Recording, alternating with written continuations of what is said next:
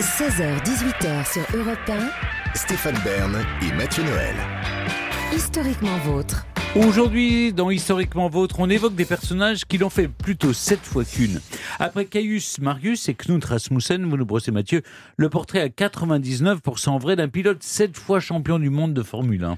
Un jour, papa, je serai champion du monde de Formule 1. C'est la promesse qu'avait faite David Castello-Lopez à son père, qui venait lui offrir une monoplace à pédale pour son septième anniversaire. Promesse que David n'honorera jamais, puisqu'à 40 ans, il n'a même pas son permis, quoique les deux choses ne sont pas tellement incompatibles, comme nous allons le voir. Oui, Stéphane, aujourd'hui, on évoque votre passion la plus secrète, mais aussi certainement la plus dévorante, faire rugir le V8 biturbo de votre F40, monter à 300 sur la portion d'autoroute non limitée de l'autobahn en direction du Luxembourg, c'est mal. J'aime bien faire ça. Oui, je sais Stéphane, mais c'est mal, c'est bon, mais c'est mal. Il suffit qu'un chevreuil déboule à 300, c'est vous le civet. Hmm. Je vous le dis tout le temps, mais vous, non, non, non, je m'en fous, moi je kiffe la vitesse, je vais à 300. Bah, Non. et vous, Il y avait- alors, moi, je, mais bien sûr que non. Ouais, 130, jamais plus. 135, Ah, tout au plus parfois. Et il y avait pourtant une autre solution que risquer votre vie et celle des autres usagers au volant de vos nombreux bolides, Stéphane, goûter à l'ivresse de la vitesse sur circuit. C'est le choix qu'a fait Lewis Hamilton, pilote automobile britannique, 7 titres de champion du monde de Formule 1 et 9000 litres de champagne foutus en l'air, puisque sans que personne n'ait jamais été en mesure de fournir une explication rationnelle à ça, les champions automobiles ne boivent pas le champagne, ils s'en aspergent. Plusieurs reprises, Olivier Pouls a tenté de se placer au pied du podium pour, je cite, tenter de sauver un peu de Bollinger en vain.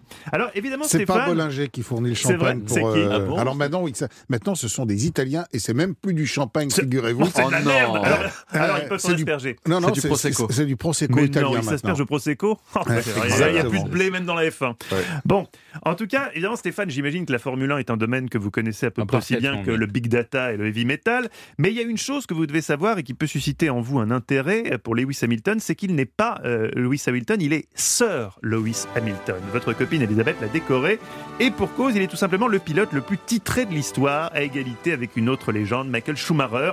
Sept titres de champion du monde en Formule 1, mais seulement un flocon en ski. Comme dans tous les sports mécaniques, Hamilton est la partie émergée de l'iceberg. Derrière lui, comme nous ici, Stéphane, il y a une équipe de 1500 personnes. Nous, c'est pareil, à 1496 personnes près. Lewis voit le jour en janvier 85 dans le Hertfordshire, en Angleterre. Vous avez bien entendu, 1985. Oui, David, je sais que c'est cruel. C'est encore un de ces qui est déjà en passe de prendre sa retraite avec plus de 200 millions d'euros sur son PEL, alors que nous, on est là, chienne de vie, dog of Avec à peine la moitié. avec à peine 100 000. Mais ce qui est réconfortant, c'est que Lewis n'est pas né avec une cuillère en argent dans la bouche. Son succès, il est allé le chercher avec les dents. Il est issu d'un milieu très modeste. Son papa, originaire de Grenade, n'a pas un rond, mais beaucoup d'ambition. Son but, faire de son fils un champion, peu importe le domaine d'ailleurs. Logiquement, son père décide alors d'inscrire le gamin au karting. Et alors là, contrairement à nous, qui gardons généralement du karting le souvenir d'un moment douloureux pour le dos, d'abord pendant la course, puis pour le ventre après la course, quand on a vomi dans le casque à défaut d'avoir réussi à enlever la sangle à temps. Alors oui, je suis désolé, mais c'est ça le kart. Enfin, pour les gens sans prédisposition, parce que pour Lewis, c'est très différent, puisque ce qu'il décide de faire, lui, et c'est pas con, c'est de battre tous les adultes présents sur la piste lors de sa première course en kart, puis ensuite de battre tous les autres pilotes de toutes les courses de kart, de toutes les catégories auxquelles il participera ensuite, ce qui aura pour effet assez logique, Stéphane, qu'il deviendra rapidement Champion du monde de cartes. mais voyez, vous y connaissez en sport automobile, vous êtes un collab sur la carrière de Lewis Hamilton. Que se passe-t-il ensuite? Eh bien, papa Hamilton décide de tenter le tout pour le tout. Il hypothèque la maison de famille quatre fois et cumule trois jobs afin de permettre à son prodige de fils de décrocher le Graal, un siège en Formule 1, la catégorie reine. En 2007, Ron Dennis, le patron de McLaren, comme votre 765 cabriolet Stéphane, mais l'écurie, accepte de l'embaucher. Mhm. Il fait bien puisque dès ses premiers Grands Prix, Lewis Hamilton révèle un talent fou, une précocité jamais vue jusqu'alors. En 2007, le magazine Gala titre Retenez bien son nom, Lewis Hamilton est le nouveau petit génie de la Formule 1. Avec sa gueule d'ange et sa peau métissée, les filles vont peut-être enfin s'intéresser à la course automobile. Eh oui, merci Gala. On pouvait écrire ça à l'époque, hein, 2007. Lewis Hamilton n'a alors que 22 ans et déjà une rue à son nom à Stevenage, sa ville natale. Il devient un emblème national. Vous, à 22 ans, vous faisiez quoi, David, à part boire des 1664 et demander à vos colocs? Les gars, vous connaissez YouPorn? Ah, Mais à moi, c'est pareil. Un gouffre nous sépare de Lewis Hamilton. Et c'est que le début, puisque un an plus tard déjà, il décide de déménager en Suisse. Ici, je ne peux pas vivre normalement, déclare-t-il. En Angleterre, je ne peux pas aller au cinéma. Quand je vais aux toilettes d'une station-service, les gens me suivent pour me demander des autographes. Ce n'est plus possible. Effectivement, aller pisser chez Esso tranquille, c'est un luxe qu'on sous-estime trop, on n'y pense pas. Lewis conclut, quand j'arrive en Suisse, Je respire à nouveau. Vous-même, Stéphane, euh, comment vous vous sentez quand vous arrivez en Suisse Totalement défiscalisé à 100%. Oui, bien, mais lui, pareil. Toujours est-il Mais que-. Ah oui, Mais vous avez été prendre ce, ce son. je vous. ne sais pas, mais vous me parliez de- de- de- d'optimisation fiscale, Mais certainement. non, mais non, mais non. En 2008, notre Lewis devient donc champion du monde de F1 à seulement 23 ans, soit le plus jeune vainqueur de l'histoire de la Formule 1 et le premier homme noir à s'illustrer à ce niveau. Son père est sur un petit nuage. Un conte de fées qui ne fait pourtant que commencer puisque vous le savez, Lewis va ensuite régner pendant 15 ans sur la F1. En 2013, il change de crèmerie, il passe chez Mercedes comme votre Roadster SL55 AMG, Stéphane, mais l'écurie.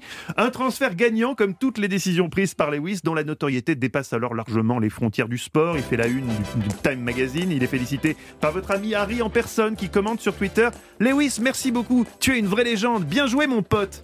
Son pote, un membre de la famille royale, vous a déjà appelé mon pote, votre buddy, Stéphane, ça ne se fait pas trop, hein Non. C'est bizarre. Non. Lewis devient comme vous un membre de l'ordre de l'Empire britannique, mais pas comme vous, et c'est là que vous pouvez être jaloux, il va être élevé au grade de chevalier, anobli par la reine Elisabeth II en 2020. Quel con. Non, on a dit pas de jalousie. La jalousie n'a pas sa place dans cette émission, d'autant que vous avez un autre point commun avec Lewis Hamilton, un amour immodéré des chiens. Oui. Saviez-vous par exemple que Roscoe, son adorable bulldog anglais, a autant de followers sur Instagram que David Castello-Lopez Connard. Non, la jalousie n'a pas sa place ici, d'autant que Lewis est un type formidable qui s'engage pour le bien-être animal et qui est même devenu vegan.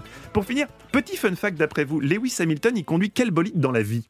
Une Euh, toute petite, un truc euh, tout simple. Une petite voiture, une Porsche comme non, vous, quelque non? chose de bien, non, non, une, euh, une Mercedes. Une euh, Aston Martin. Il conduit rien du tout. Il déteste conduire. Pour lui, conduire sur route, Ah c'est, oui. je cite, la définition de l'horreur. Oh.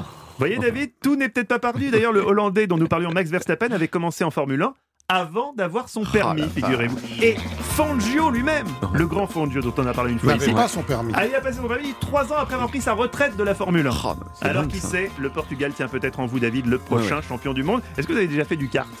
Euh, euh, non, jamais. J'ai fait au jardin d'acclimatation quand j'étais petit des, des- des trucs. C'était pas du kart. Ah ça non, c'est pas du kart, le jardin c'était- d'acclimatation. ouais, Non, ça ouais. c'est des toutes petites La voiture à pédale. très très Ouais. longtemps. Non, non, il y avait un moteur, mais c'était. Ouais. c'était- J'avais envie de dire que les Ouais. espoirs, les- tout espoir était, était pas perdu, mais évidemment, je vais pas finir là-dessus. Je vais dire que tout espoir est, est définitivement perdu pour vous.